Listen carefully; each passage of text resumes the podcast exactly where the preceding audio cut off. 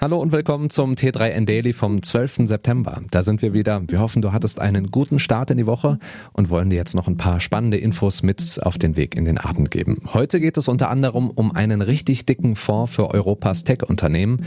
Außerdem sprechen wir über Führung durch Vorbild. Wir beschäftigen uns mit Bezahlchaos beim Laden von E-Autos. Es gibt auch schon wieder was Neues von Apple. Und nicht zuletzt lässt der Fund eines neuen Mondminerals aufhorchen.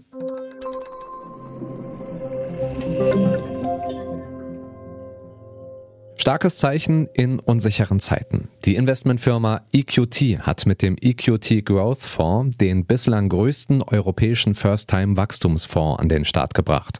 Mit dem Geld des neuen Fonds sollen wachsende Tech-Unternehmen insbesondere in Europa und Israel unterstützt werden. Besonders Nachhaltigkeits- und Gesundheitsthemen sollen dabei im Fokus stehen.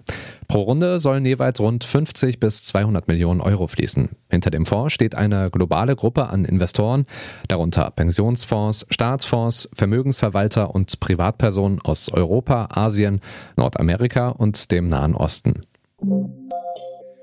Wie gut oder schlecht ein Team zusammenarbeitet, liegt auch am Vorbild an der Spitze. Die empirische Forschung zu Leadership Frameworks in der Organisationspsychologie untermauert das und hat unlängst gezeigt, wie wichtig die Vorbildfunktion im Führungsalltag ist.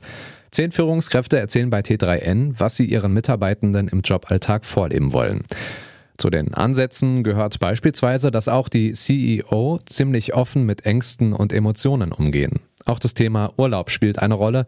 Besser gesagt, den Urlaub bei allen Beteiligten auch wirklich zu respektieren. Es geht um Eigenverantwortung, die berühmte Komfortzone und die Vereinbarkeit von Kind und Karriere. Andreas Weck hat die Stimmen eingesammelt und eingeordnet. An Ladesäulen für E-Autos ist das einfache und gewohnte Bezahlen per Kredit- oder Debitcard gerade einmal in jedem zehnten Fall möglich. Das Auftanken des E-Autos wird damit nicht selten zum Glücksspiel. Das ist das Ergebnis einer aktuellen Studie von Kantar im Auftrag der Initiative Deutsche Zahlungssysteme. Für E-Autofahrer, die spontan und beispielsweise im Ausland ohne eine vorherige Anmeldung oder einfach anonym und ohne Datenerfassung tanken wollen, ist das ein echtes Problem. Anders als an klassischen Tankstellen lässt sich die Nutzung eines sogenannten geschlossenen Bezahlsystems, das etwa über betreibereigene Ladekarten, Apps oder Websites mit vorheriger Registrierung läuft, oft nicht vermeiden. Spontanes Stromtanken ist in vielen europäischen Ländern dadurch weitgehend kundenunfreundlich gelöst. Das jüngste Apple-Event liegt gerade mal ein paar Tage zurück. Da gibt es schon wieder Gerüchte über weitere Neuheiten. Mit dem iPhone 14 ist bei Apple in diesem Jahr also noch lange nicht Schluss. Im Laufe des Oktobers dürfte Apple voraussichtlich seine Mac-Hardware endgültig von Intel befreien. Das ist aber noch nicht alles. In Expertenkreisen wird auch mit neuen iPad Pro-Modellen gerechnet. Wahrscheinlich wird Apple auch sein günstigstes iPad aktualisieren und als letztes Modell der Tablet-Familie mit USB-C-Anschluss ausstatten. Zunächst mal gibt es ab heute aber die neuen Betriebssysteme iOS 16 und iPad 16 zum Download.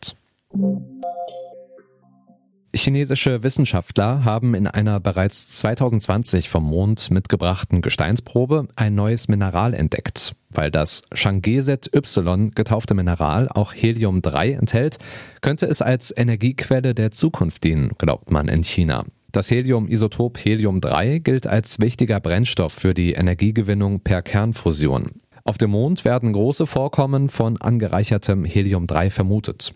Für China etwa ist der Fund von Changeset Y auch deswegen ein Antrieb für die Umsetzung weiterer Mondmissionen.